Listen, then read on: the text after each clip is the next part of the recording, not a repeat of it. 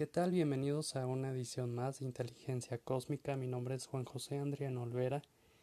El día de hoy empezamos una nueva temporada, que es la temporada 2, dedicada a terapias alternativas.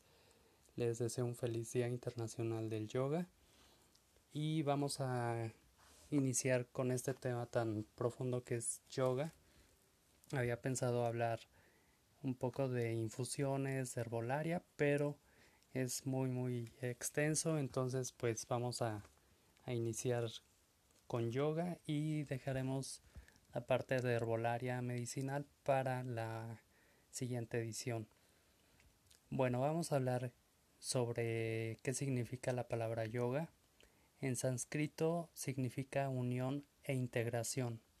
Las personas que practican el yoga con regularidad a menudo obtienen una sensación de armonía y seguridad interna, además de lograr una mejor coordinación física, entonces pues nos habla de equilibrio y totalidad. La antigua tradición india del yoga consiste en una amplia gama de ejercicios físicos y mentales, desde posturales y de respiración hasta de relajación profunda y meditación. La terapia yogi adapta estos ejercicios a las necesidades de cada persona con problemas de salud. Además de mitigar trastornos concretos, su práctica regular también aumenta los niveles de energía y salud general. Esta terapia proviene de la rica tradición secular yoga que nació en el subcontinente indio hace miles de años. La filosofía del yoga comprende todos los niveles existenciales desde el físico hasta el espiritual. Sin embargo, es posible que solo surta efecto en los aspectos que le interesan a la persona.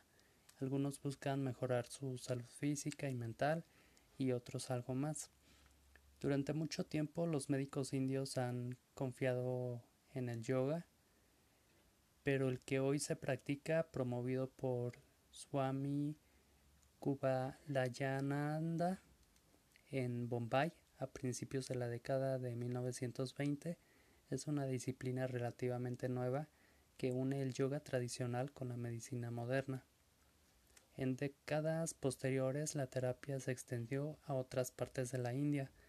Hoy muchas de las clínicas yogi del país de México trabajan con hospitales o clínicas, por ejemplo, de rehabilitación para personas con adicciones, para personas con ansiedad, depresión, incluso muchos psiquiatras, psicólogos también eh, lo comienzan a, a recomendar como parte de un tratamiento. Ya se usa como una forma generalizada de técnica de relajación. Entonces la historia del yoga comienza en Drávida, un pequeño pueblo situado en el valle de, del Indo, hacia el año 2500 a.C. Un bailarín de este pueblo empezó a investigar con su cuerpo buscando ejercicios que aportaran mayor elasticidad, fuerza y belleza a sus danzas. Inspirándose en la naturaleza, en los animales y en su propia intuición, desarrolló un sistema de posturas que hoy en día se conocen como asanas y son parte fundamental del yoga. La gente del pueblo drávida quedó fascinada por la belleza y complejidad de los movimientos de este bailarín, por lo que lo llamaron Nataraj o rey de los bailarines. Así fue como Nataraj fue ganando seguidores que empezaron a practicar con él, dándose cuenta de que estos ejercicios les proporcionaban no solo beneficios a huesos y músculos, sino también al sistema inmune, digestivo, mejora del estado de ánimo, entre otros. Mucho después, en el siglo II a.C., Patanjali formuló el primer tratado sobre yoga, en el que se incluía textos védicos y sutras, que son poemas sobre filosofía de vida.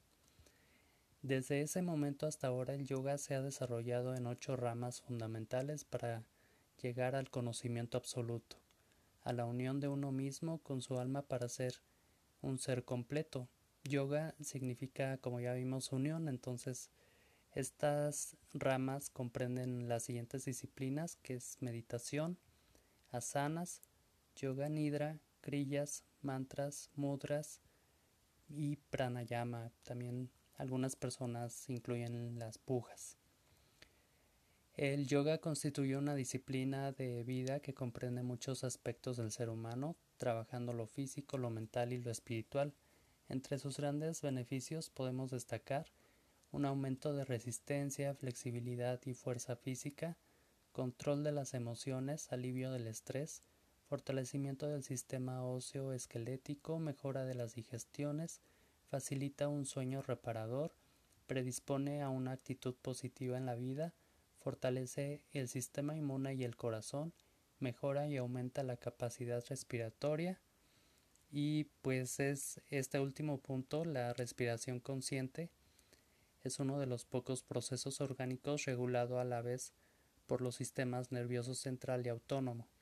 Es decir, se controla automáticamente de modo que puedes respirar ininterrumpidamente sin pensar en ello, no obstante podemos intervenir de manera consciente en los patrones de respiración. Esto ofrece un vínculo muy importante entre la mente y el cuerpo. De hecho es para mí lo que más me gusta del yoga, en lo personal el pranayama, que son estos ejercicios de respiración que corrigen los patrones de respiración deficientes que pueden influir significativamente en el estado de salud general y en ciertos trastornos como el asma y la ansiedad. Y bueno, un ejemplo, por ejemplo, mm, de un ejercicio básico de respiración es número uno adoptar la postura de, de del cadáver que se llama descansando sobre mantas dobladas debajo de su cabeza y espalda. Número 2. Cierre los ojos, pero mantenga la mirada hacia abajo, dirigida al pecho. Relájate y observa cómo disminuye tu respiración. Sé consciente de la forma en que inhalas y exhalas el aire, presta atención al cambio de temperatura del aire y siente cómo entra en tu cuerpo. Escucha el tenue sonido de tu respiración, observa las diferencias al inhalar y exhalar. Eh, esa es eh, una parte de, de, de yoga. Ahora vamos a ver el yoga nidra. El yoga nidra trae una calma, tranquilidad y claridad mental increíbles. Es un estado de sueño profundo consciente donde nuestro cuerpo está totalmente relajado y cada vez más consciente de nuestro mundo interior. Vamos a ver en qué consiste es una técnica de meditación que proviene de la práctica tántrica de Nyasa en la India, pero como la mayoría de las disciplinas del yoga moderno ha sido modificado y occidentalizado. Fue Swami Satinanda Saraswati junto con su maestro Swami Sivananda quienes empezaron a estudiar las escrituras tántricas y crearon un sistema de relajación que se situaba entre la vigilia y el sueño. Aunque yoga nidra significa yoga del sueño psíquico, no tiene nada que ver con quedarse dormido. El objetivo de yoga nidra es alcanzar una relajación profunda consciente. La mente tiene tres dimensiones, como lo sabemos, es consciente, subconsciente e inconsciente y el estado de nidra desvela a nivel consciente las impresiones mentales que son llamadas samskaras que se guardan en nuestro subconsciente e inconsciente. Por este motivo el yoga nidra es un instrumento de purificación mental y la, práctica del yoga nidra induce progresivamente a los estados de interiorización, relajación y meditación. Ahora, ¿cómo se practica el yoga nidra? A diferencia de otras prácticas de meditación, el yoga nidra debe realizarse tomado en savasana, que es tumbándonos en la white mat y cerrando los ojos. La posición del cuerpo debe de ser simétrica. Es más fácil sentir la relajación en las piernas, por ejemplo, si ambas se encuentran en la misma posición y a la misma distancia. Durante toda la sesión de Nidra Yoga, debes permanecer en la misma posición, por lo que es muy importante que te encuentres cómodo o cómoda. Si te molesta alguna parte de tu cuerpo, puedes poner una manta o almohada debajo para protegerte. Los ojos deben de estar cerrados durante toda la sesión. Debes enfocarte en el aquí y en el ahora, en el momento presente. Deja al lado lo que has hecho hasta ahora o lo que te queda por hacer a lo largo del día. Lo importante es estar aquí y ahora. Puedes pasar puede pasar que por la relajación llegues a tener la sensación de sueño. Es importante estar alerta para evitar quedarte dormido. Si alguna vez te duermes no pasa nada, sobre todo al principio, pero no lo conviertas en algo habitual. Tampoco utilices las sesiones para dormirte, intenta terminar la sesión y luego dormirte. El yoga nidra tiene otros muchos beneficios que te estarías perdiendo.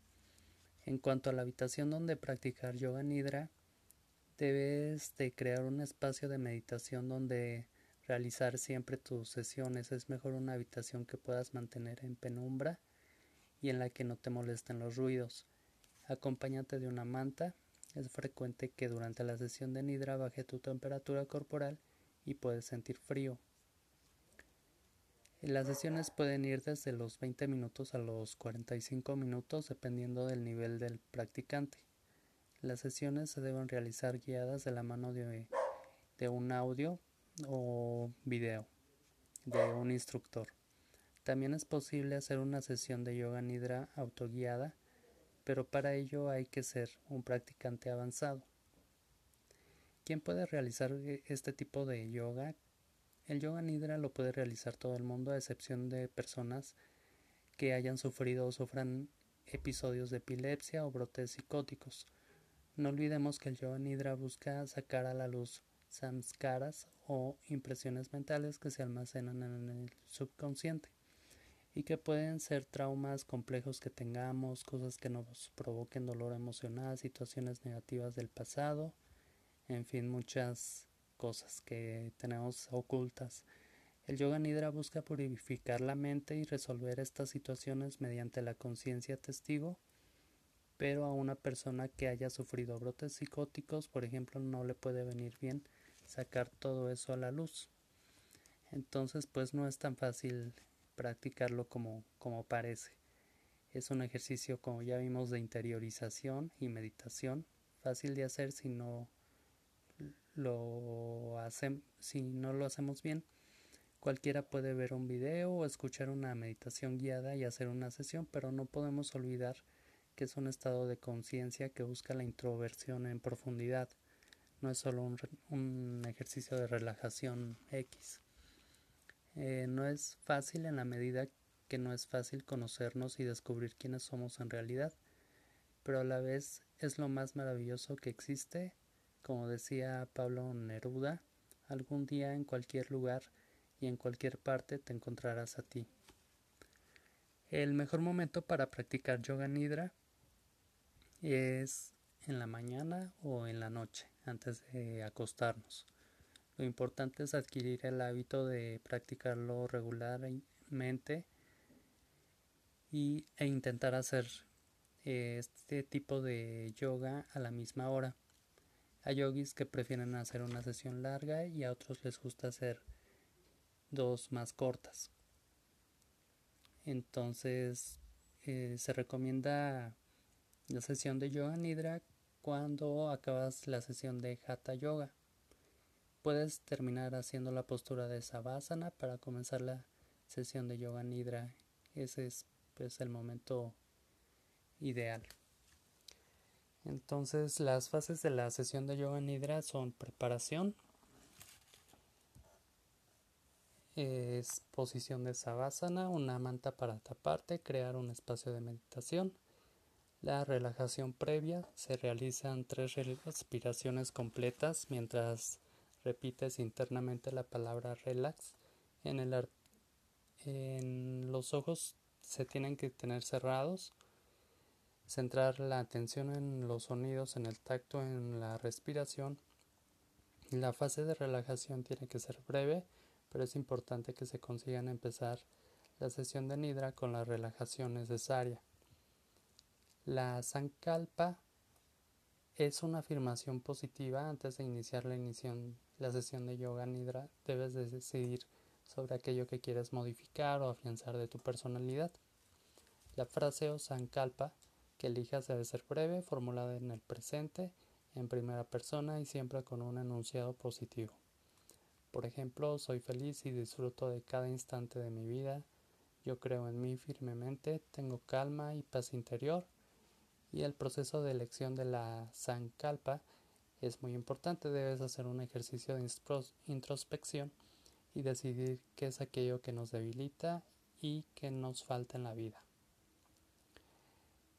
Eh, debes de hacer en esta fase del yoga nidra que es la rotación de la conciencia, repasamos mentalmente nuestro cuerpo de forma sistemática.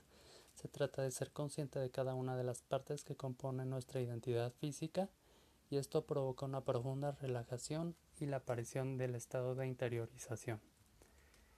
En este recorrido es importante mantener la conciencia testigo y mantenernos alerta, puesto que es aquí donde frecuentemente aparece la sensación de sueño. Conciencia de la respiración es el siguiente paso y observaremos nuestra respiración pero sin interferir en ella. Vamos a ver el fluir natural de nuestra respiración en el abdomen, en la garganta, la caja torácica y las fosas nasales. Debemos de sentir que con la respiración fluye la energía por todo nuestro cuerpo. Existen ejercicios en esta fase lo más frecuente es contar de atrás hacia adelante. Al ser una sesión de yoga nidra para principiantes empezaremos de 27 y en cada inspiración iremos bajando hasta llegar al 1. Sensaciones opuestas. En este paso evocaremos sentimientos y sensaciones opuestas como frío, calor, ligereza, pesadez, odio, amor, tristeza, alegría. Siente cada sentimiento y su contrario dentro de tu cuerpo y te recuerdo que es muy importante mantener la conciencia testigo. La conciencia Chida Kasha es la pantalla mental, es aquello que vemos delante de nosotros cuando cerramos los ojos. Es una pantalla mental en donde en muchas ocasiones se nos manifiesta el subconsciente, así que debemos estar alertas. No nos esforcemos en ver nada y no intentemos borrar lo que aparezca en ella, aunque no nos guste. Esta fase es un gran elemento de purificación mental. Aquí se nos pueden representar muchas cosas que desconocemos aún de nosotros mismos o situaciones que debemos dejar pasar y superar. Podemos ver a veces colores, etc. Visualización es una de las etapas más importantes del yoga nidra. Dependiendo del objetivo que intentemos alcanzar, realizaremos unos ejercicios de visualización y otros, por ejemplo, hay visualizaciones para aprender a perdonar, para encontrarnos con nosotros mismos, para transformar los pensamientos negativos en positivos, para calmar nuestra ansiedad y las visualizaciones sirven para traer a nivel consciente samkaras, que son impresiones mentales, que se encuentran alojados en las capas profundas de la mente. Posteriormente nos ayudarán a eliminar estos samskaras negativos y purificar nuestra mente. Los samskaras pueden llegarnos a través de nuestros recuerdos del pasado, símbolos, frases que, que acuden a nuestra mente y es importante no empeñarse en visualizar algo.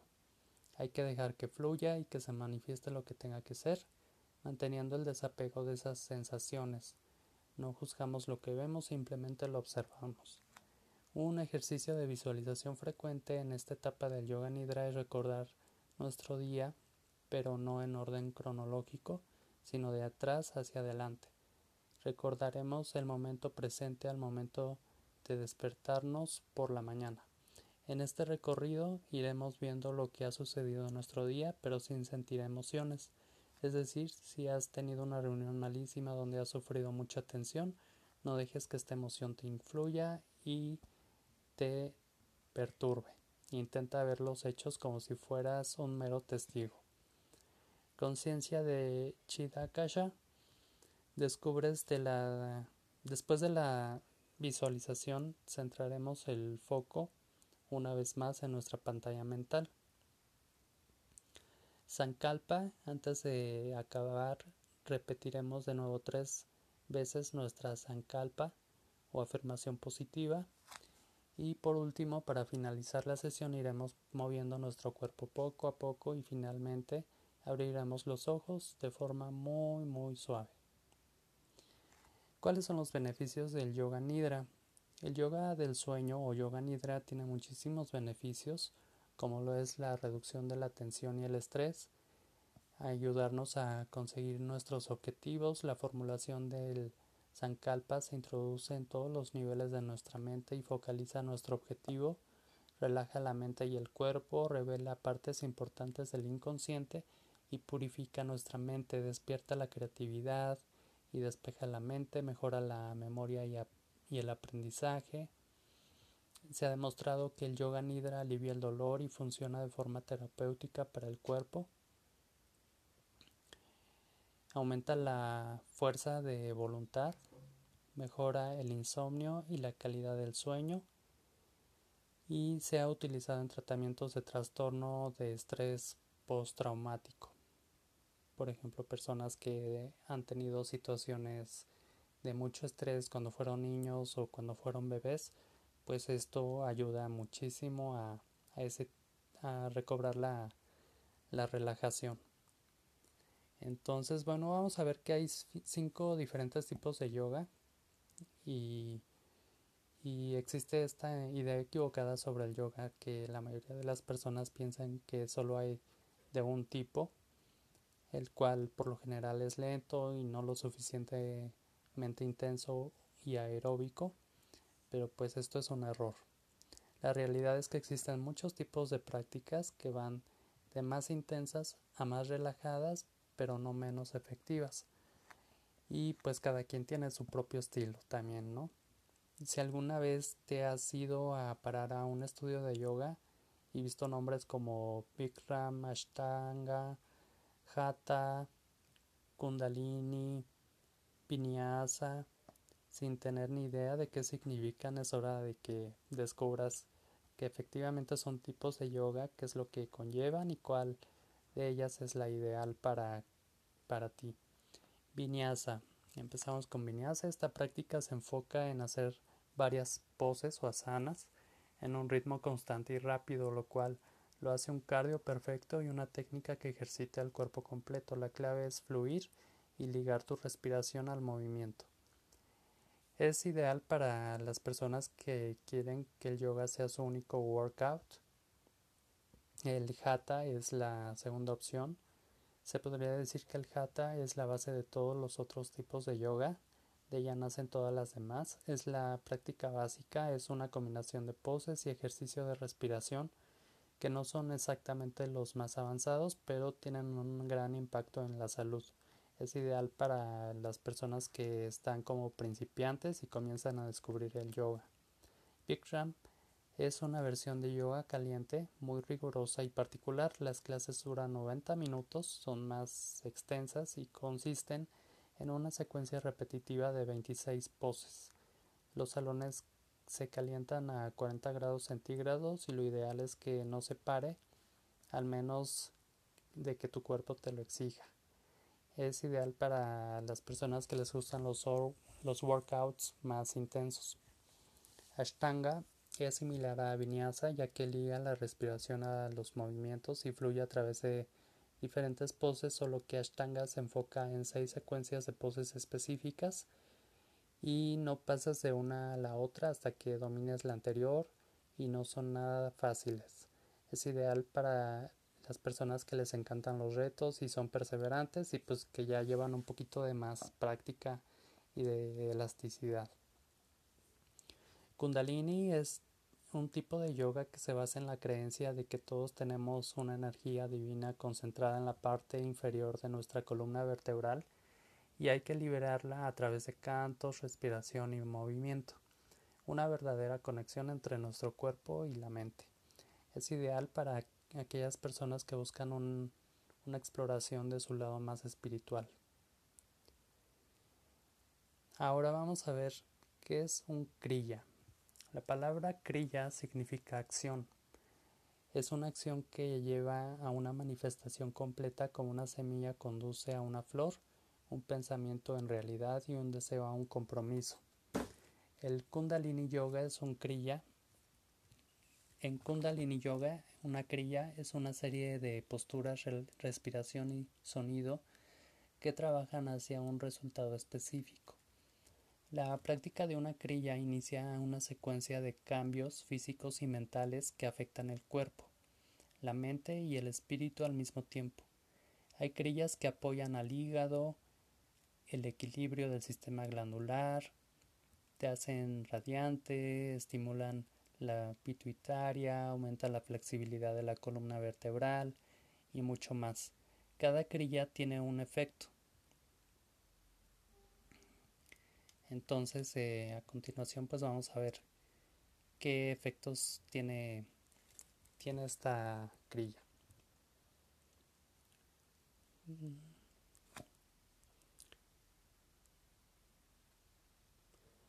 Las prácticas de crillas de Kundalini Yoga es una de las mejores maneras para prepararse para una vida feliz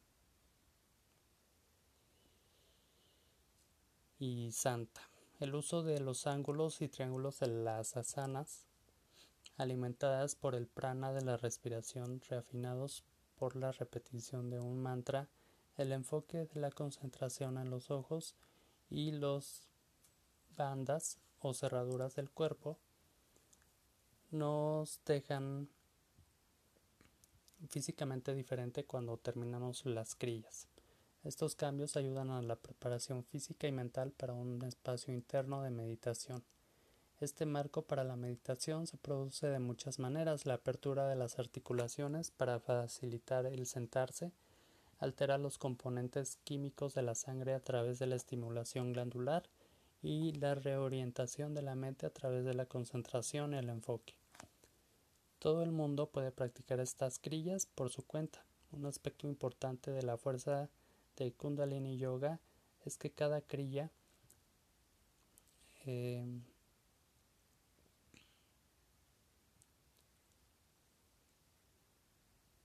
es un tono, es un todo en sí mismo, una joya perfecta que actúa para crear un flujo. Son series de ejercicios destinados a producir impactos previsibles y sutiles en el ser total y perfectamente diseñadas. Entonces vamos a hacer una guía para la práctica. Antes de comenzar, debes de consumir solo una colación liviana y agua en, en las 2 a 3 horas antes de la práctica. Apagar todos los teléfonos celulares, localizadores y otras distracciones. Tener agua en un envase cerrado con tapa a la mano. Usar ropa suelta, cómoda y una tela de fibra natural para cubrir la cabeza, por ejemplo un pañuelo, un gorro, tener un, una manta para sentarse y una segunda manta o un chal para cubrirse durante la relajación y la meditación. Si te encuentras contraído en la parte posterior baja de la espalda, caderas o piernas, Usa una almohada o cojín para elevarte durante la meditación y posturas sentadas. Porque usamos fibras naturales a través del tiempo, los yogis encontraron que es el mejor aislante para mantenernos centrados y enraizados durante la meditación. Durante la práctica de Kundalini Yoga, que es la yoga de la conciencia, debemos escuchar a nuestro cuerpo. Debemos de hacer lo que funciona, aceptar el reto de extenderte un poco más allá de lo que creas que son tus límites. Por ejemplo, si tú piensas que puedes hacer solamente un minuto de un ejercicio y luego tratar durante un minuto y diez segundos y seguir las instrucciones, mantener el orden de la secuencia de ejercicios y el tipo de postura, no exceder los tiempos establecidos. Si deseamos acortar el tiempo de un ejercicio, debemos acortar el tiempo de todos los ejercicios en la crilla proporcionalmente. En una clase no, debemos de dudar en pedir una aclaración sobre un ejercicio o aspectos en la práctica y recordar nuestra luna durante la parte más pesada. Por ejemplo, en el caso de las mujeres, eh, uno a tres días de la menstruación evitar el yoga vigoroso. En particular no se debe hacer postura del arco, respiración de fuego, postura de estiramiento, postura de camello, postura de langostas, de rotura de raíz, satkrilla, las inversiones o levantar las piernas vigorosamente. Eh, en su lugar, pues imaginarse a través de la visualización haciendo la postura y preguntarle a tu instructor para una modificación. Eh, algunas recomendaciones especiales, por ejemplo, es que también la, el yoga debe de practicarse sin brusquedad, no debe de causar dolor ni malestar y cuando se procede así es muy seguro, sin embargo existen muchas enfermedades para las que determinadas asanas o posturas pueden resultar inadecuadas o incluso peligrosas. Si tienes alguna duda, pues puedes consultar. Eh, algunos ejemplos de estos trastornos son hernia abdominal. Se deben de evitar posturas que aumenten la presión sobre el abdomen, por ejemplo, posiciones boca abajo. Artritis se deben de, de evitar ejercitar las articulaciones inflamadas. En el caso del dolor de cuello o de espalda, se debe de evitar cualquier postura que aumente el dolor, ya sea durante la sesión o después de esta si se tiene bronquitis crónica y efisema, se debe de evitar los ejercicios extenuantes.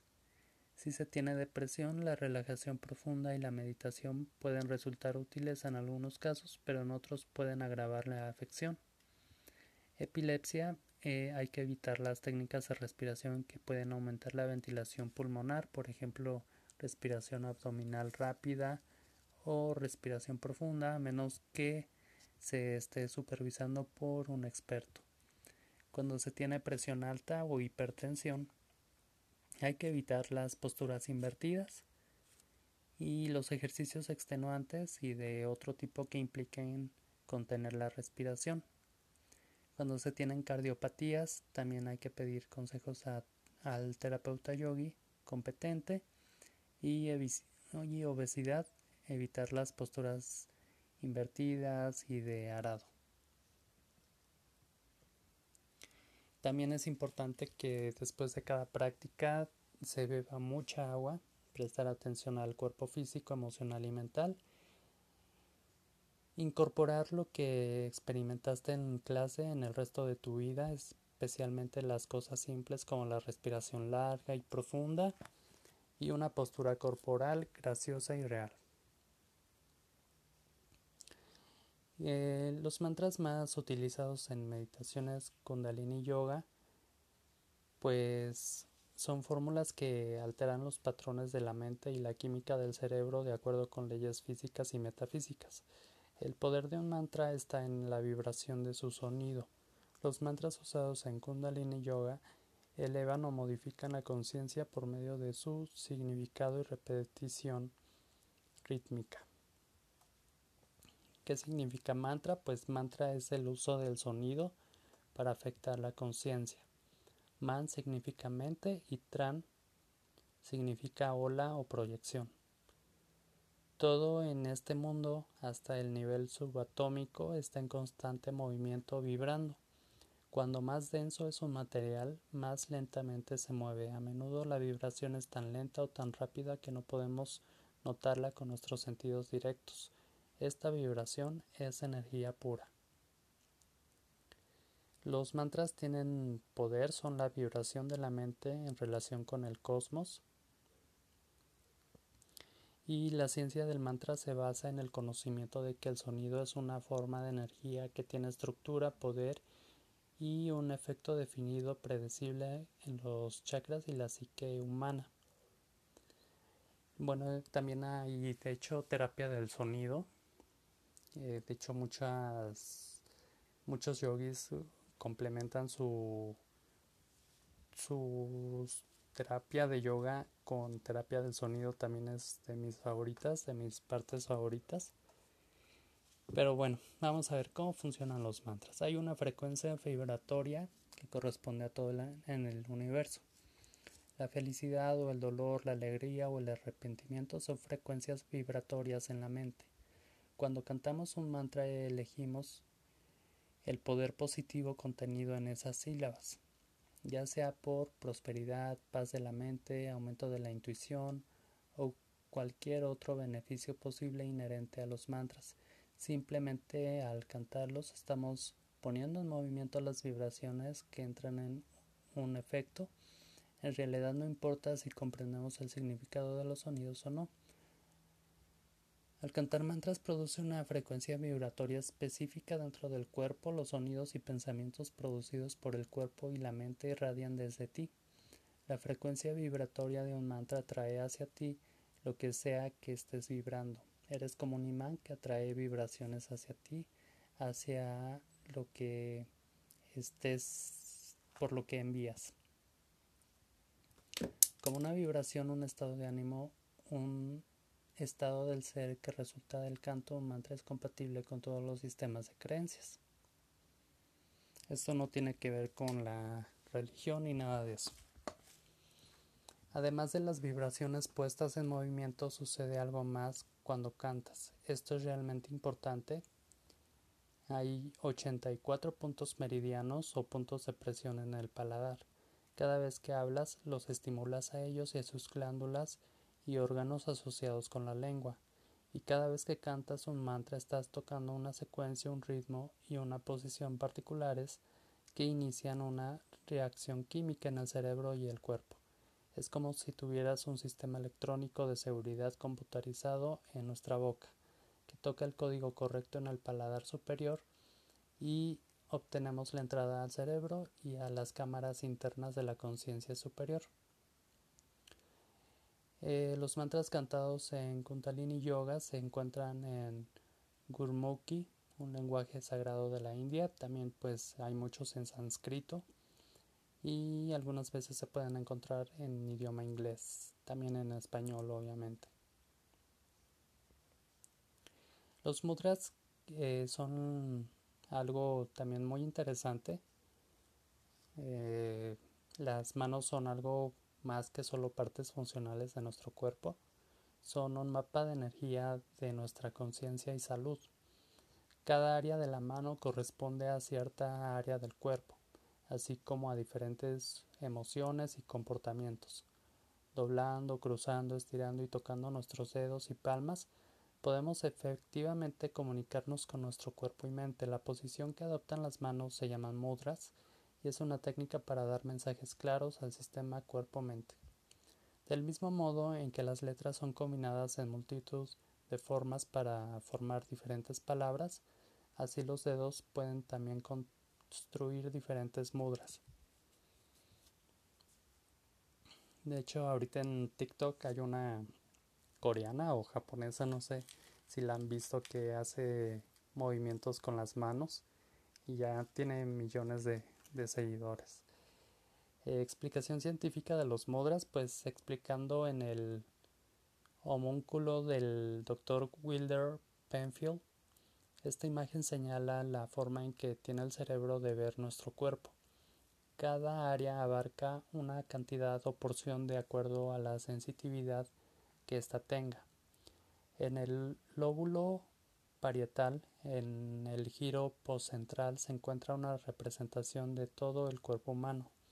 Aquellas regiones del cuerpo que tienen mayor sensibilidad tienen una mayor área o superficie de representación. A esta representación se le denomina homúnculo sensorial. En el lóbulo frontal, en el giro precentral, se encuentra una representación, como ya vimos, de todo el cuerpo humano denominada homúnculo motor, que es motricidad fina.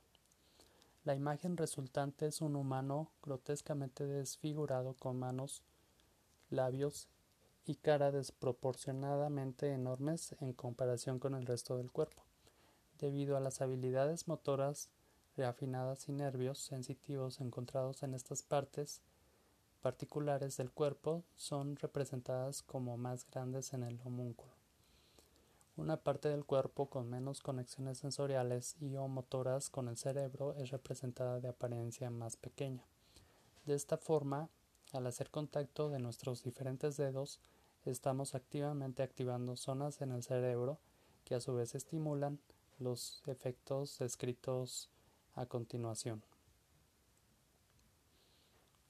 Por ejemplo, en el caso del dedo pulgar representa al individuo, el dedo índice representa el efecto de conciencia, sabiduría, poder de procesar, dar receptividad y calma. Se le conoce como Jyan Mudra. El medio es Shuni Mudra y el efecto es paciencia, discernimiento y compromiso. Y el anular que se conoce como Surya Mudra. Vitalidad, energía de la vida, buena salud, fortalece el sistema nervioso y es el poder para ganar. En el caso del dedo meñique es Buddhi Mudra y el efecto es habilidad para la comunicación, capacidad para comunicarse clara e intuitivamente. ¿Cómo hacer cada mudra? Toca la punta del pulgar parte carnosa, no la uña, cada una de las yemas de los dedos. Ejerce suficiente presión para sentir el flujo de energía. Influencia de los planetas. Se dice que cada planeta o estrella, así como el Sol, proyecta una energía diferente sobre la Tierra y los seres humanos. Cada uno de nuestros dedos se relaciona con un planeta, su energía y la cualidad con este planeta que este planeta representa. Em, el Kundalini Yoga eh, utilizamos los mudras, los mudras de forma pasiva, a no ser que se indique lo contrario. Para realizar un mudra de forma pasiva tocamos la yema de los dedos sin tocar la uña. Para hacer un mudra de forma activa colocamos la yema del dedo pulgar sobre la uña de cada dedo. El mudra de oración o pranan mudra es el que más conocemos, de hecho hay un emoji que es las palmas y los dedos de las dos manos se tocan, el borde exterior del montículo del pulgar se presiona contra el esternón y el efecto es que se neutraliza el lado positivo y el lado negativo. Entonces, este, pues el positivo está representado por el lado derecho, el sol y el masculino, y el negativo por el izquierdo, la luna y el femenino. Hay una ciencia para el uso de prana mudra, que es el mudra de oración, y existe una polaridad entre el lado derecho pingala y el lado izquierdo del cuerpo ida. Al juntar las manos estamos neutralizando la polaridad positiva y negativa del campo electromagnético y esta acción crea un espacio neutral en el campo electromagnético. La posición de los nudillos de los pulgares en el punto del esternón es un punto reflejo para el nervio vago, que es uno de los nervios mayores que se dirige hacia arriba por la parte frontal del cuerpo hacia para conectar con la glándula pineal. La presión inmediatamente estimula la secreción de las glándulas pineal y pituitaria creando una resonancia en el cerebro que lo saca de su ritmo normal. Y por eso pues es que el kundalini yoga se llama el yoga de la conciencia. Se trata de, de, una herramienta dinámica y poderosa que está diseñado para dar una experiencia a tu alma. En kundalini yoga aprovechamos en resumen las energías mentales físicas y nerviosas del cuerpo para ponerlas bajo el dominio de la voluntad, que es el instrumento del alma, y esta tecnología combina la precisión y conscientemente la respiración, mudra, focalización de ojos, mantra, bloqueos corporales y posturas para equilibrar el sistema glandular, fortalece el sistema nervioso, amplía la capacidad pulmonar y purifica la sangre, trae equilibrio al cuerpo, mente y alma. En resumen, pues todas las formas de yoga se focalizan en estimular y regular la energía humana, que es la esencia real de la conciencia, y esta energía es llamada kundalini. Como evolucionó originalmente, cada estudiante trabajaba en todos los aspectos de sí mismo, ejercitaba lo físico, disciplinaba lo mental, analizaba y discutía el mundo intelectual, etc. El yoga era holístico, de esta forma permeando cada nivel de la existencia humana. Al pasar del tiempo las técnicas se diluyeron y se dividieron, los individuos atendieron a sus necesidades y personalidades y escogieron enfatizar y practicar componentes separados del sistema yógico total. Algunos prefirieron solo el ejercicio ignorando el mantra, algunos hicieron mantra y meditación sin control de la respiración, etc. Y pues podemos verlo en la actualidad que por ejemplo, hay gimnasios que cuando se podía daban clases y cada clase tú puedes ver cómo cada instructor tiene su propio estilo y es a esto que se refiere, ¿no? Que con el tiempo se esto llevó al reconocimiento final de 22 escuelas de yoga y de esta división original un poco menos de 12 escuelas de yoga son practicadas en forma amplia hoy en día entre las cuales tenemos Laya Yoga, Rash Yoga, Karma Yoga, Bhakti Yoga, Hatha Yoga, Mantra Yoga, Kundalini Yoga y existen nuevas variantes, por ejemplo, de Neuro Yoga. Tengo un primo que, que es psico, psicoterapeuta, él es psiquiatra y él está haciendo una fusión de sus conocimientos de psiquiatría con el uso de las técnicas de yoga. Entonces también es súper interesante la neuroyoga. Cada una de estas escuelas y tipos de yoga pues emplean un método distinto para desenvolver los chakras, que son centros energéticos. No obstante, para las mayores autoridades solo son considerados métodos legítimos o tradicionales de yoga aquellos tipos o escuelas que tienen que ver como propuesta alcanzar el estado de hiperconciencia y lucidez, que se llama también como samadhi o iluminación. Pues esperamos tener las noticias, estamos viendo la posibilidad para hacer un retiro, un retiro de meditación y yoga con este primo que les comento y pues esperen próximamente noticias para, para conocer más de, de esto pues el propósito, como ya lo vimos, es el tener un sistema nervioso balanceado, fortalecido, que tengamos la capacidad de resistir los desafíos diarios con entereza y energía. Los músculos a nivel físico pues son fortalecidos, evitando la atrofia muscular, producto de la vida sedentaria. Eh, se complementa mantener pues todos los músculos tonificados y fuertes da un masaje interno a los tejidos y órganos del cuerpo, incrementando la circulación de la linfa y otros fluidos del cuerpo, y el sistema endocrino es ayudado al ser todas las glándulas masajeadas y revitalizadas. Entonces se hace un ajuste al funcionamiento glandular, estimulando la, la base principal del cerebro, que es el hipotálamo, a través de la respiración rítmica y por el efecto del sonido y el mantra. También produce una excelente desintoxicación, así como vimos que a través de la nutrición podemos desintoxicar y desechar las toxinas de nuestro cuerpo, pues también eh, debido a que tenemos tendemos a exceder la capacidad autolimpiadora de nuestro cuerpo, pues el ácido úrico, los cristales de calcio y otros desechos se almacenan en los tejidos y articulaciones, causando rigidez y enfermedades. Por ejemplo, la fibromialgia, que es una enfermedad que causa muchísimo dolor. De hecho, Lady Gaga la padece.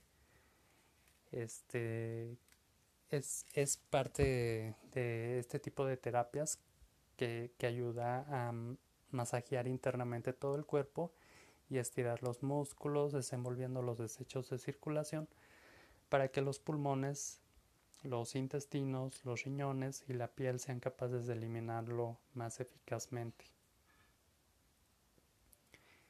Y bueno, el Bhakti Yoga es un camino espiritual. Es por eso que podemos llamar al yoga como una terapia holística porque es súper completa, va desde el aspecto físico, mental e incluso espiritual.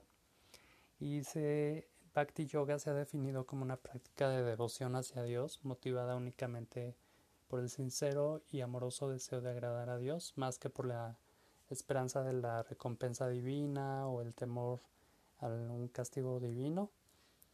Es como más un sentimiento de gratitud y es la forma más fácil para alcanzar un estado espiritualmente liberado porque aunque es una forma de yoga, su práctica no es tan rigurosa como la mayoría de las escuelas yogicas. Y pues no se necesita ser un yogi de, tiempo completo. Entonces, eh, eh, también, así como esas enfermedades que les mencioné, eh, ayuda muchísimo la relajación que produce la yoga personas con trastornos como la migraña, el síndrome de colon irritable, eh, que pueden inducirse por liberación de sustancias químicas como reacción a la ansiedad. Entonces, para relajarse es habitual acostarse boca arriba y permanecer inmóvil. Y como ya vimos, pues la respiración es bien importante si se combina con aromaterapia pues el efecto se potencializa, ¿no? Puedo recomendarles también eh, si están buscando aromaterapia, pues conmigo pueden adquirirlo. No les había mencionado, ya tengo un nuevo correo que es inteligencia.cosmica.jj.gmail.com Ahí ustedes pueden contactarme, hacer eh, si desean una asesoría online Puedo hacerles una asesoría online de qué aceites esenciales requieren, incluso qué suplementos requieren, de acuerdo a los problemas físicos o emocionales que estén viviendo ahorita. Y con mucho gusto también podemos hacer sesiones de meditación. Por ejemplo, hay una meditación que yo sé que es meditación en movimiento, que combina la danza con, con eh, la meditación consciente y enfocada. Entonces es súper interesante también el conocer, por ejemplo, terapias naturales que, que también requieren de un terapeuta experto como en el caso de nosotros, como lo son la acupuntura, que en el caso del objetivo de la acupuntura, parte de la medicina tradicional china es devolver la salud y el equilibrio regulando el flujo de energía llamada qi o chi mediante una serie de canales conocidos como meridianos, que se cree que discurren por el organismo. Se aplica principalmente insertando finas agujas en la piel en ciertos lugares sobre los meridianos. Se cree que cada punto influye en un órgano o en una función en particular. Los acupunturistas afirman que pueden tratar muchas enfermedades como ansiedad y depresión, que pues ahorita por el estrés que estamos viviendo tras la pandemia y desde antes de la pandemia, pues se ha potencializado todo, todos estos problemas de ansiedad, depresión, insomnio, problemas musco, musculoesqueléticos, hipertensión arterial, complicaciones circulatorias, síntomas menopáusicos, menstruales, dolores de cabeza, rinitis alérgica, dolor de espalda, entonces, pues es necesario consultar a un profesional. En mi caso yo uso eh, acupuntura, pero a través de parches. Son parches eh, que tienen imanes, como la turmalina. Y también este imanes. Manejo mucho la, eh, los imanes y son como unas como unos parchecitos que se aplican, por ejemplo, para personas con problemas en sus riñones les da muy muy buen resultado. La autorregularización fisiológica es una técnica que mide los cambios del organismo como la temperatura cutánea y la tensión muscular y es posible modificar algunos de estos cambios con la fuerza de la mente, sobre todo si el resultado puede verse en un medidor o pantalla. Como muchos cambios físicos se relacionan con la enfermedad, a veces también es posible tratarla. Por ejemplo, algunas personas logran mitigar el dolor de migraña imaginando que su cabeza se enfría más. La autorregularización la autorregulación, perdón, también puede resultar eficaz en caso de trastornos causados por estrés como el asma, hipertensión arterial, el insomnio y la ansiedad. La bioenergética es una terapia que sostiene que una fuerza vital influye por el cuerpo y la mente y si este flujo se interrumpe puede provocar una enfermedad. El objetivo de este tipo de terapia es restituir el flujo de energía vital, relajar la tensión y dar alivio emocional. Además, afirmar obtener resultados positivos en caso de ansiedad, depresión, síndrome de Down, autismo. Los biorritmos es otra teoría que señala que existen tres ciclos de duración fija que afectan la salud y el comportamiento en diferentes áreas de la vida. Entonces, este también es algo muy importante. El Chi Chung es un ejercicio de energía interna, la cinesiología es, también tiene que ver con la medicina china la cristaloterapia. Creen que los cristales y las piedras preciosas producen diferentes tipos de energía curativa. Yo sí creo en eso. La cromoterapia también está comprobadísimo que el tratamiento aplicando luz de ciertos colores de diferentes maneras en ciertas longitudes de onda la luz tiene efectos curativos. Entonces, pues por el tiempo Nada más las voy a mencionar, ecología clínica, también el Feng Shui es muy conocido eh, y también tiene que ver con, con el chi, con esta energía, la fototerapia, healer work, hipnoterapia, iridología, magnetoterapia, eh, la medicina antroposófica eh, la medicina ayurvédica, que es muy interesante. Yo creo que voy a profundizar más en esta. Esta me gusta mucho la medicina ayurvédica, la medicina china.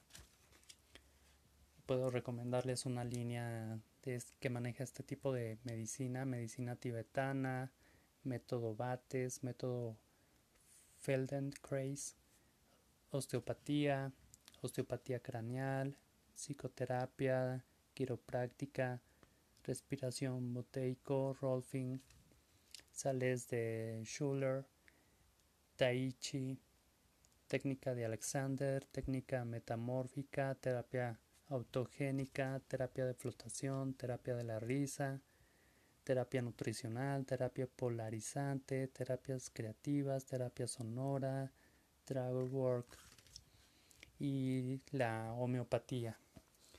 Entonces, bueno, ojalá eh, tenga tiempo para desarrollar al menos tres de estas terapias más adelante.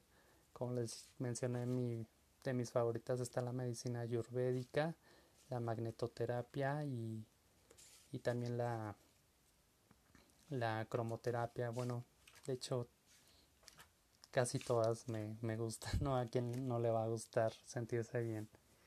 Y de esta forma natural. Mm, bueno, pues eso fue todo por hoy. Muchas gracias por, por toda su atención.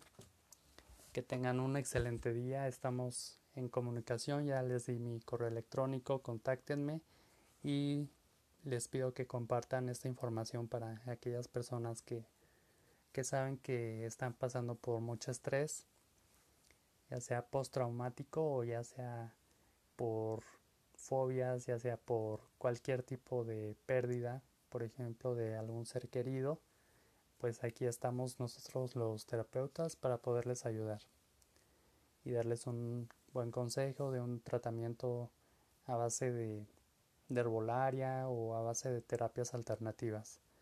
Muchas gracias. Namaste.